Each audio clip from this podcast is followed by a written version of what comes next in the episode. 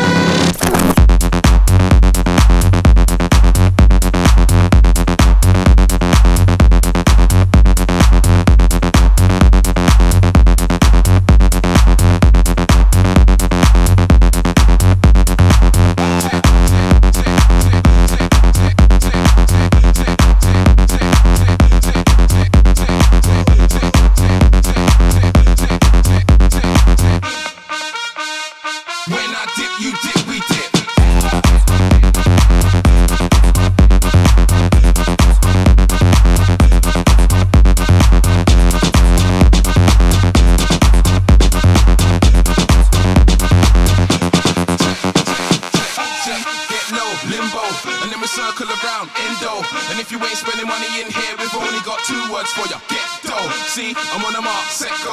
You don't hold on to it, let go. They say more money, more problems. I say money, no problem. Let's go. When I give you dip, dip, dip to the floor, don't stop, give me what you got.